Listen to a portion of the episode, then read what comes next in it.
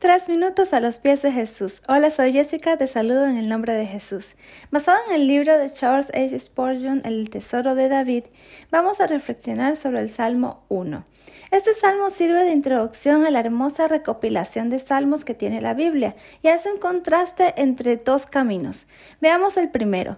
Bienaventurado el varón que no anduvo en consejo de malos. El libro abre con esta bienaventuranza. La palabra original es en plural y podría ser adjetivo o sustantivo. Podemos leerlo como las múltiples bendiciones que están en aquel hombre que ha sido justificado por Dios, o también podemos leerlo como la aclamación de alegría del hombre bondadoso. Dichoso el hombre.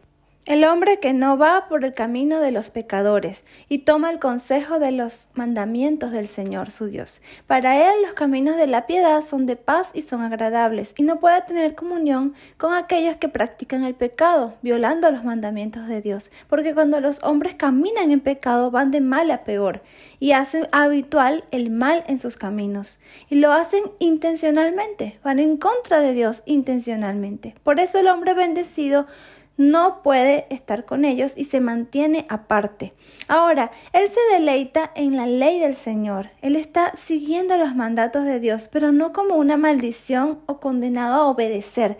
No, Él está de acuerdo con los mandamientos, se deleita en seguirlos y los hace la regla de su vida. Y mucho más allá, Él medita en ellos, medita en la palabra de Dios, la lee día y noche. Y esto eran solo los primeros cinco libros de la Biblia, conocido como Pentateuco o la Torá. Imagínate cómo hubiese sido con la Biblia completa que nosotros tenemos hoy el privilegio de disfrutar. Entonces muchos de nosotros podemos pensar, mm, yo no ando en el camino del mal. Pero preguntémonos, ¿me deleito en la palabra de Dios? ¿La estudio? ¿La tomo como guía de mi vida? ¿Me acompaña como mi mano derecha?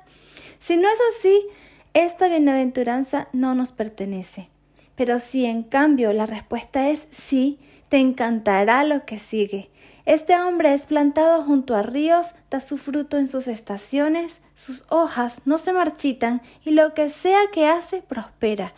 Primero, no es cualquier árbol, es plantado, es puesto, es decir, fue escogido y fue puesto en un lugar escogido también este lugar junto al río donde no le faltarán los suministros, ni la gracia, ni el perdón, ni las promesas, ni la comunión con Cristo. Da su fruto a su tiempo, es decir, tiene paciencia durante los tiempos difíciles, fe en el día de la prueba y gozo en la esperanza, porque dará su fruto. ¿Qué piensas tú de esto? Nos gustaría escuchar tu testimonio u opinión. Nos puedes visitar en iglesialatina.com y que Dios te bendiga.